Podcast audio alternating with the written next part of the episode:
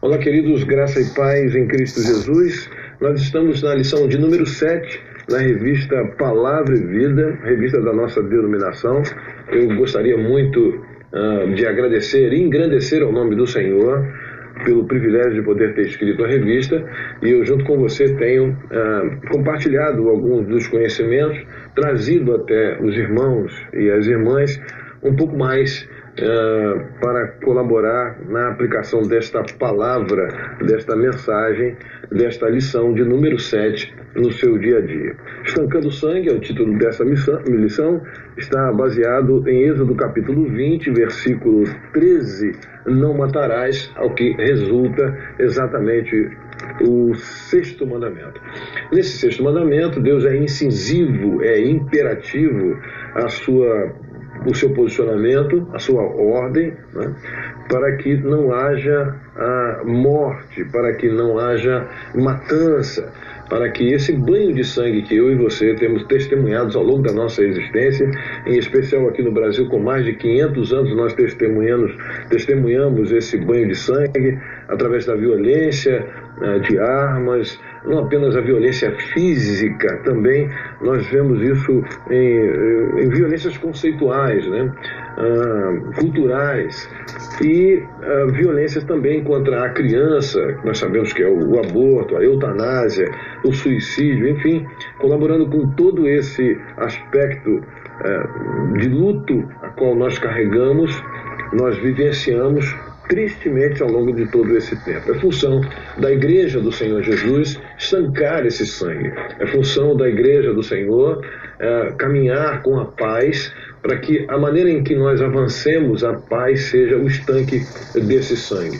Aliás, o único sangue que nos interessa e muito é o sangue vertido na cruz do Calvário, o sangue de Cristo Jesus.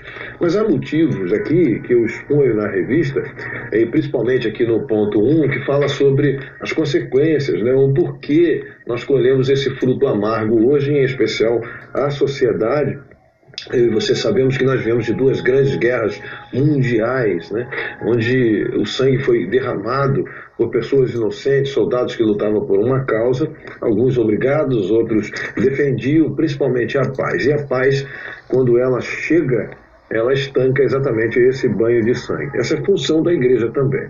Mas por que a origem? Onde é que a, a, começa isso? Isso começa lá atrás, começa no Éden. Né?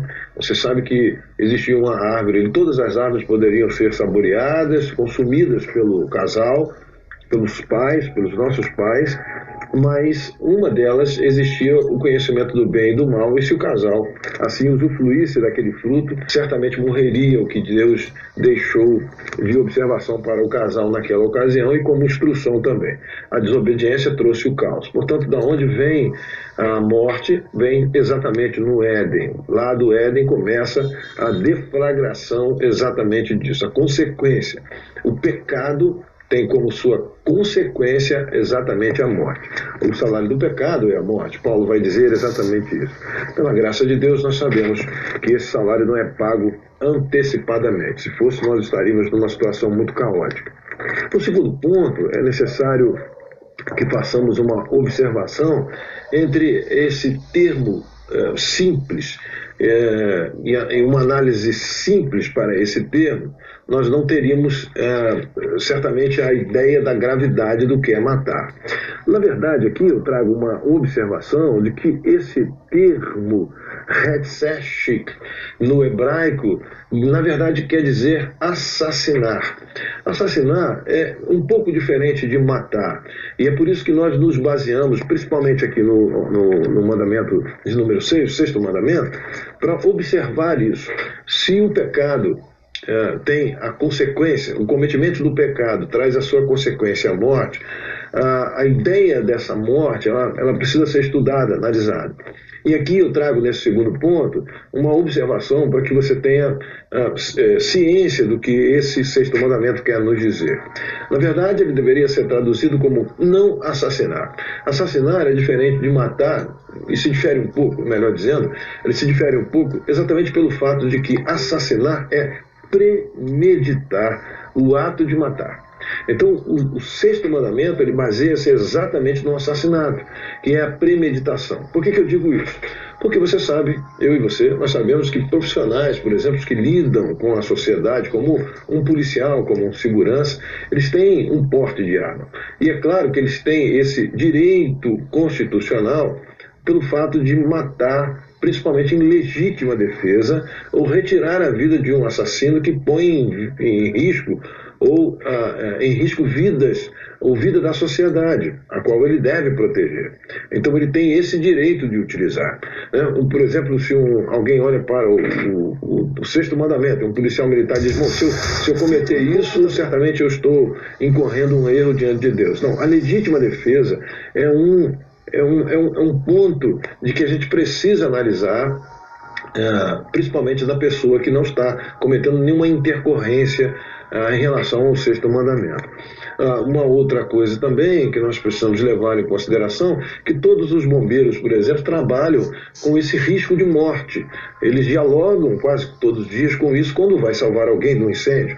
Então, quando eles entram eles estão conscientes que eles podem entrar ah, e podem não voltar. E não por isso eles estão incorrendo ou eles estão ah, olhando para o, o, sexto mandamento com desdém. Não, muito pelo contrário. Eles não estão fazendo isso de uma maneira premeditada. Porque se fazem isso de maneira premeditada, isso é suicídio. Quem faz essa, esse, esse arranjo todo para retirar a sua própria vida, na verdade está cometendo um auto-assassinato. Ele está de, em rota de colisão exatamente com o sexto mandamento. Portanto, é isso que eu gostaria que você analisasse. Esse segundo ponto aqui, ele deixa isso bem claro. Não é um ato de matar, mas o ato de assassinar, em que Deus tem uma dificuldade muito grande para nos perdoar em relação a isso, viu?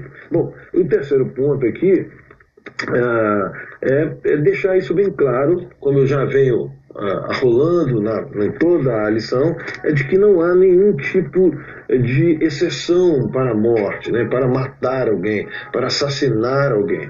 Não, não há nenhum, nenhuma exceção, ninguém pode ser é, taxado isso ou aquilo. Não, não, morte, matar é exatamente tirar a vida de alguém. E esse retirar a vida de alguém, nós apenas nós nos colocamos no lugar de Deus. Se puder evitar, se um policial militar puder evitar até a última instância, certamente, utilizando como última instância esse ponto, nós sabemos que esse policial não está ah, infringindo em nenhum momento o sexto mandamento. Mas se ele premeditar, certamente ele não entrará ah, no, reino, no reino dos céus. Então, olhe para o, o, o terceiro ponto e nós veremos que todo suicídio, ah, toda, toda morte premeditada, todo o aborto, todo, toda a eutanásia, isso tudo não está nas nossas mãos. Nós não temos o direito de retirar a vida de ninguém. Está na mão de Deus. Você veja que alguém uh, inventou os métodos, uh, uh, os métodos para evitar né, a gravidez. contraceptivos, melhor dizendo, eu, eu esqueci essa palavra, me perdoe, mas esses métodos contraceptivos, eles vêm colaborar para que haja um, um agendamento né, na vinda de filhos a uma determinada família. Então, esses métodos, eles podem até é, retardar a vida ou a vinda de alguém. O homem pode até achar que tem o controle da vida, mas da morte ele não tem. A morte está certamente nas mãos de Deus e é por isso que esse sexto mandamento ele é incisivo. Ele mantém exatamente nós, cada um de nós, longe exatamente desse banho de sangue a qual nós estamos. Bom, para finalizar aí, pensar e agir, eu trago uma reflexão de que se você pensa, por exemplo, que bandido bom é bandido morto, nós precisamos reavaliar exatamente o sexto mandamento. Nós precisamos ficar distantes exatamente da morte, do assassinato, da violência, e a única coisa que Deus é, pede à sua igreja para que ela avance com a paz.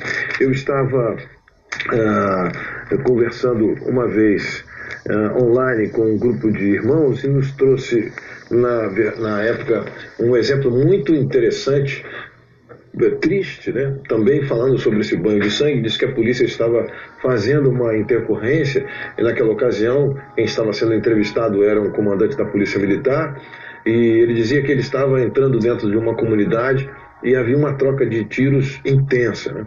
Naquela ocasião, quando um dos soldados, aliás era um cabo, avança para poder ver se o batalhão entra e, e, e, consegue os seus objetivos de paralisar com aquele, com aquele tiroteio, o, o cabo é, é alvejado, ele, ele, ele é baleado. E aí o soldado que está ali do lado tem a obrigação de ir lá para apanhá-lo, nisso que ele entra para tentar retirar o cabo soldado é, ferido, o soldado também é alvejado naquela ocasião. Bom, e quando eles observaram, eles olharam, eles estavam de frente de uma igreja, uma igreja localizada dentro da favela, dentro da comunidade.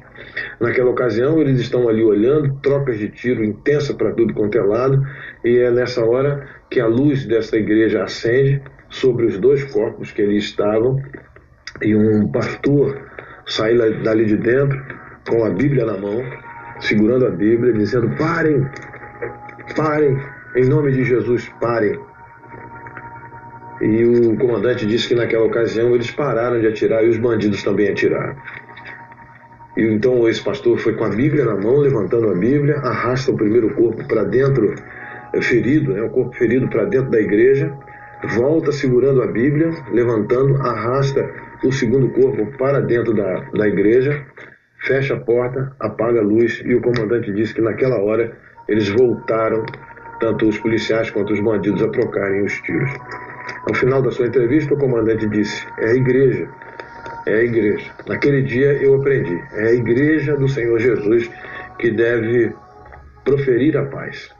E nos entregando a paz, certamente as balas, as mortes e o sangue será estancado.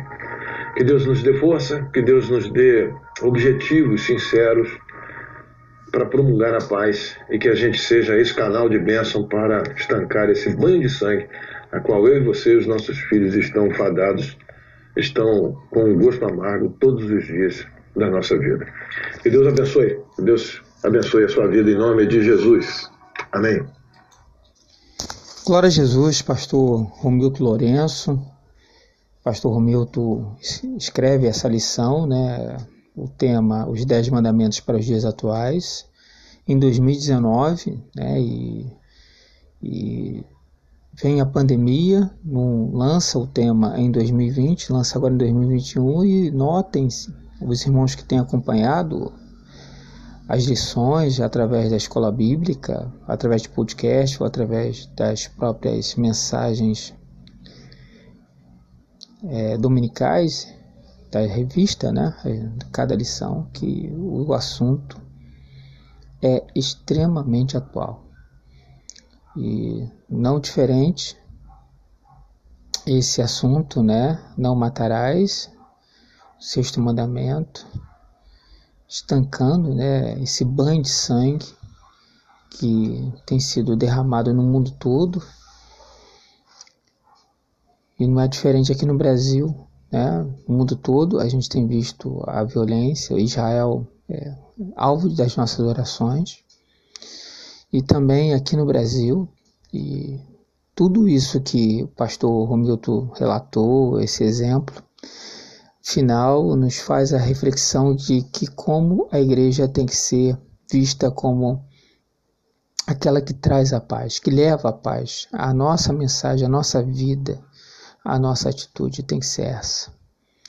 Né? E como Cristo menores, né, somos cristãos, é, devemos cada vez mais honrar o nome de Deus com uma atitude coerente com Deus que nós adoramos e nós louvamos. E entre essas atitudes é preservar, preservar a vida, em todos os sentidos. Vida é a palavra de ordem, vida é, é bênção de Deus na nossa vida.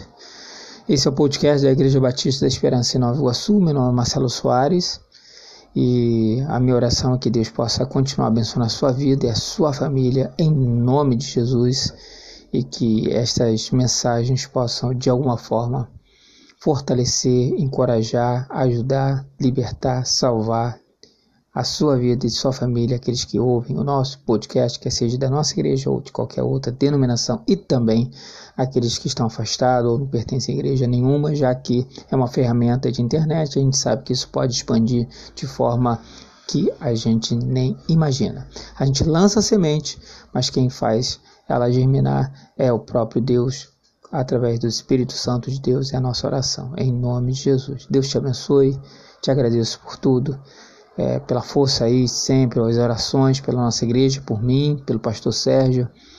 E eu tenho que só agradecer muito a Deus por tudo, muito, muito, pela minha família, por tudo.